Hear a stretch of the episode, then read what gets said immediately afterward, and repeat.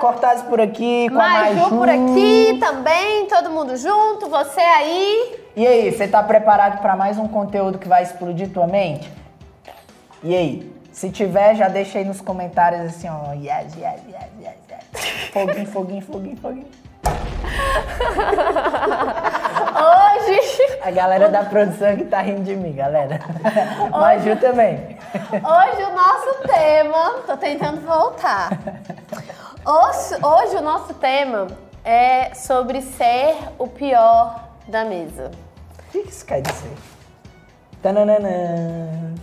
É contigo. Só introduzir, porque você tava rindo demais. Eu acredito que ser o pior da mesa é, é interessante, porque quando a gente pensa ser o pior da mesa, é um lugar que nós estamos sentados com pessoas que têm mais conhecimento do que nós.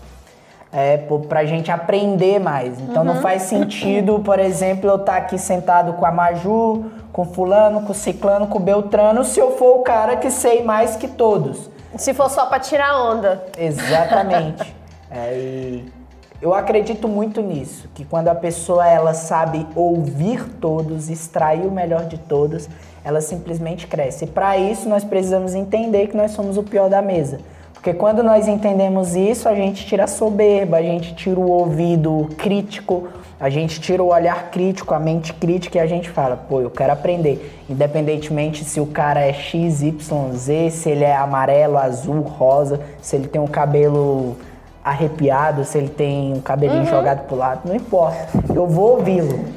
É, então eu acredito que é muito isso. E o seu feedback em relação a isso? É, pois é, eu penso da mesma forma. É, o pior da mesa é porque você tem que estar ali aprendendo, né?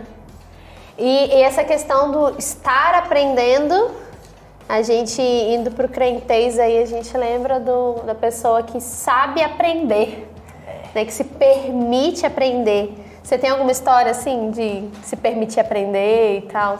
Tem uma que eu que eu nunca me esqueço. Foi assim, realmente uma parada muito massa que aconteceu. Meu tio, ele sempre morou nos Estados Unidos, tio Maurício, um beijo pra você. E tinha 13 anos que ele não vinha ao Brasil. E ele veio, veio ele, a esposa, depois que ele conseguiu, né, a liberação para que ele pudesse vir e voltar. Porque ele não podia vir, se ele viesse, ele não poderia retornar, e ele já tinha toda uma vida lá. Enfim, né, detalhes à parte, ele veio e no penúltimo dia antes dele ir embora, ele já tinha ficado aqui alguns dias e a gente ia fazer um churrasco para ele, todo mundo organizou. É, isso era de sábado para domingo. E eu lembro que no domingo eu tinha discipulado nove da manhã. E o discipulado era na Discipulado casa do. domingo de manhã, eu acho que é o mais. Ah, é, você tem que ir. E assim, era bem distante da minha casa, porque eu morava num lugar e era mais ou menos, sei lá, Do outro lado da cidade. uns 40 km de carro. Puta grela. Tipo, era muito longe, sacou? O discipulado ou churrasco? O discipulado. Hum, E- mano. E, aí, que que eu, e aí eu já tava matutando, né? Eu falei, cara, o que, que eu posso fazer? Eu posso pedir liberação pro meu pastor pra né, me, me ausentar desse discipulado e tudo mais. E aí, posteriormente, eu pego o conteúdo com a galera e tal. Só que o que, que aconteceu? Chegou no domingo, eu intertido com as coisas e tudo mais, né? Super envolvido, trocando ideia com meu tio, querendo saber tudo. Esqueceu e de falar pastor. Esqueci de comunicar. Putz, grila. Aí passou um tempinho meu celular. Aí eu, na hora que vi lá, né? Pastor. Aí eu caiu a ficha, eu atendi, oi, tudo bem? Fala, Cortázio, tudo bem? Cadê você no discipulado? Meu Deus, discipulado. Mas é porque, pastor, deixa eu te falar, o meu tio. Rafa, o negócio é o seguinte. Posso te ensinar uma coisa? Eu falei, pode. E ele falou bem assim, ó, se você quer, essa foi a frase. Se você quer mostrar para as pessoas que você serve um Deus muito maior e que nada vai impedir você de servi-lo, se arruma agora e vem pro discipulado. Ah, pastor, mas e o chudo? Cortázio, vem pro Bem. discipulado. Esse- esse- vou, vou te pausar aí, porque essa, essa frase, ela é muito, muito forte, velho. Ela é muito forte. Eu fui ganha por conta de uma mina assim. A mina que me ganhou, é, vou aproveitar que tem você, Isabela. Beijo, queridos. Belão. É, é, eu, ela era uma amiga de faculdade e faculdade é aquela coisa, aquela farra, né?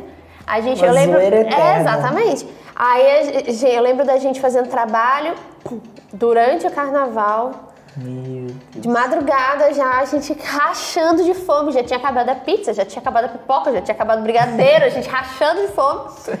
Aquele monte de menina, pô, vamos sair pra comer. Todo mundo é, tá, tava, tava na casa da menina, morava na Sul.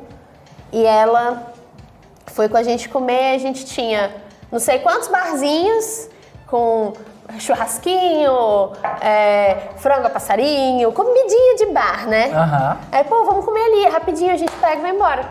Aí ela, não, não, eu não me sinto confortável. E a gente rachando de fome. Aí a gente desceu uma quadra e tinha um kitnet. Aí a gente sentou e comeu lá no, no kitnet. Tem que botar um pi aí, porque eu acabei de falar, nem sei se ainda existe essa cafeteria. E aí eu sei que a gente comeu bem pra caramba, enfim, comemos, mas aquele, aquela postura dela de não, eu não me sinto bem ali. Se vocês quiserem, vocês podem comer ali. O que, eu que você sentiu na hora que ela falou isso? Mano. Qual foi assim, o que, que passou na tua cabeça, Maju? O que, que você pensa? Você falou, velho, essa guria é muito doida. Respeito, velho. Respeito. Falar, "Hum, Ô, doido. ó, caraca, velho. A bichona é bem- a bichona é a bicha é porreta." brava. Eu achei o máximo aquilo. E a postura dela era tão, cer- tão certa, tão firme, que a gente em nenhum momento questionava. Caraca, Falou, não, tudo bem. Isabela. Se você não se sente confortável, você se sente confortável onde?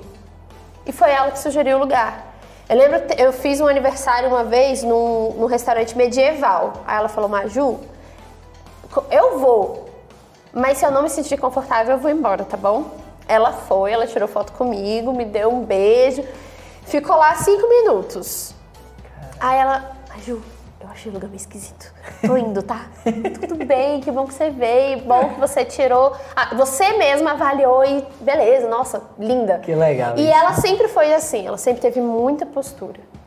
Quando eu precisei, eu fui atrás de quem? Dela. Dela, com certeza. Mas continua a tua história aí. Onde eu parei mesmo? Você parou na frase de se você quiser mostrar que você serve um Deus incrível. Ah, foi. E aí, qual foi minha vontade? Qual, na, perdão, minha vontade não, minha reação. Qual foi? Falou Arrisquei. nada? Queria dar murro na parede. Poxa vida, um dia só, eu tô em todos. Você se identifica com isso aí? Enfim, me arrumei, não falei pra ninguém. O povo, eu acho que na hora que viu entrando dentro do carro, falou bem assim, esse aí surtou. Ou tá indo em algum lugar, aconteceu alguma coisa. Comprar gelo. Vai, vou comprar Vou gelo. comprar carvão. Foi ali comprar carvão, já tá voltando.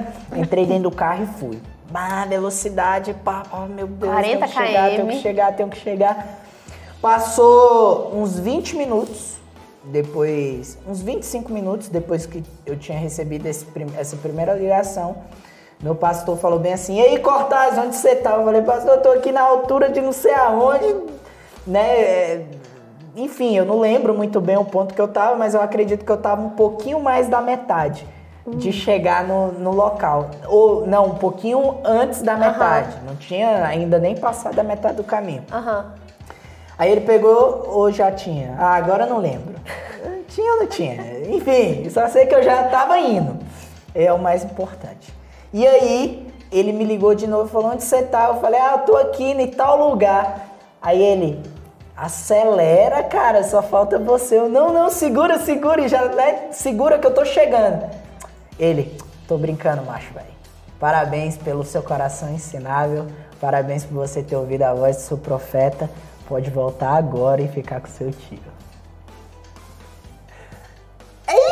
Deus! Ô, eu chorava dentro desse carro, menino. E eu, e eu fiz o balão, o viaduto assim voltando e eu chorava. Eu velho. Como é que você sentiu ele é depois muito disso? Top, ele é muito top. ele- Cara, eu me senti uma pessoa muito privilegiada. Porque eu falei bem assim: imagina se eu não tivesse ele pra me ensinar. Onde eu. Cara, e esse conceito, Maju, cara, eu não tenho medo de falar isso. Eu não tenho medo de falar isso. Aquele dia, o meu pastor me ensinou algo que eu levei para minha vida. Hoje eu escuto a minha esposa porque eu aprendi que um coração ensinável pode nos colocar em um patamar diferenciado. Hoje eu escuto o Anotou? meu líder. Anotou essa? Um coração ensinável pode te colocar num patamar diferenciado. Anota essa aí que eu não sei se sai mais não.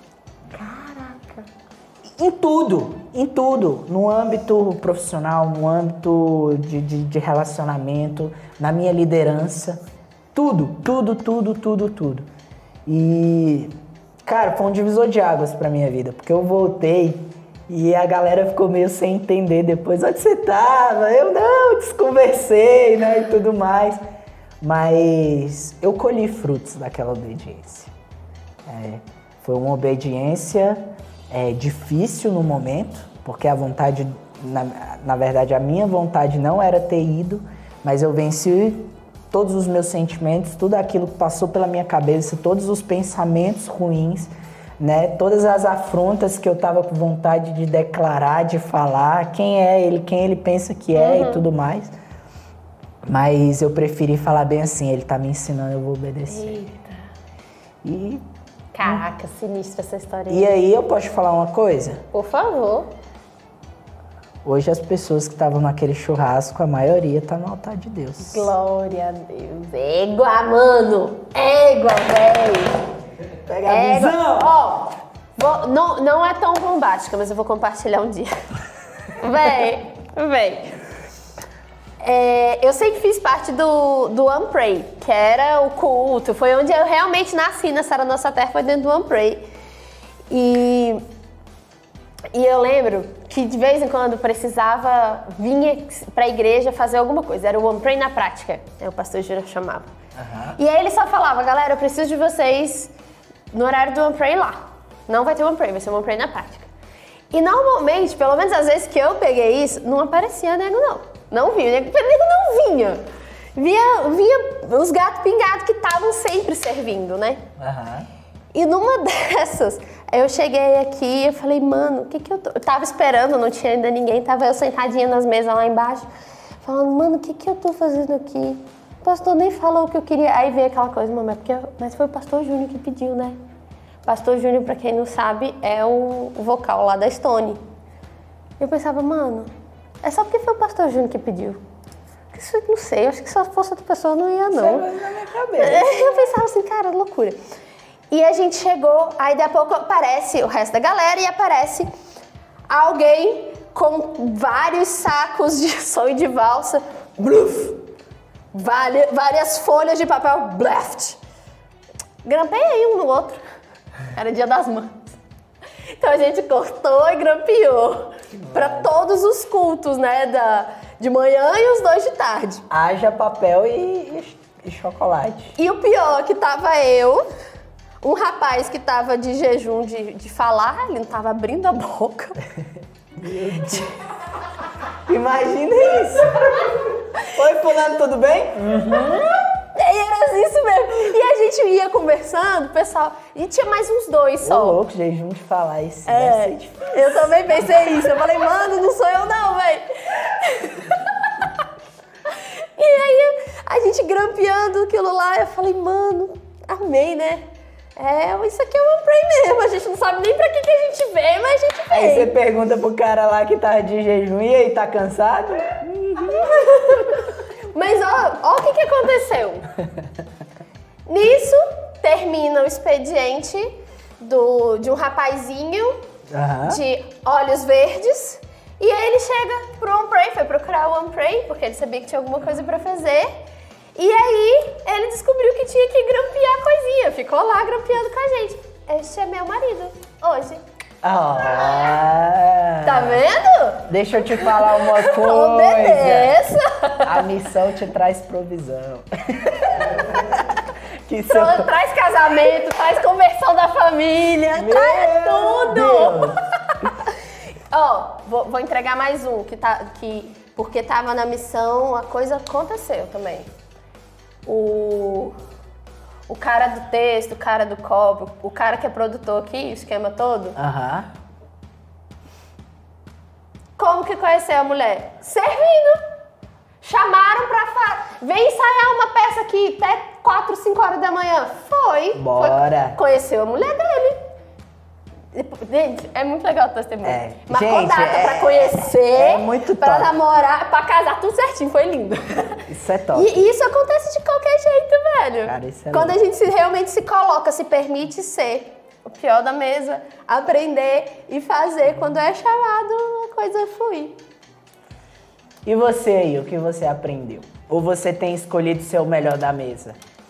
É, acho bom dar uma, uma, uma revisada aí, né? no nosso Avalia aí, avalia. Você tá sendo o melhor da mesa? Ou o pior da mesa. Se estiver sendo o melhor, te, te sugiro logo. Sai fora. Pode procurar uma mesa onde você seja o pior. Porque só ali que você vai crescer. E aí, bora aprender? Que é isso, né? Deu, é. deu, deu pra passar o conceito deu legal sim. pra galera. Deu, deu pra rir? É isso aí. Valeu, galera. Tchau, Até tchau. o próximo podcast.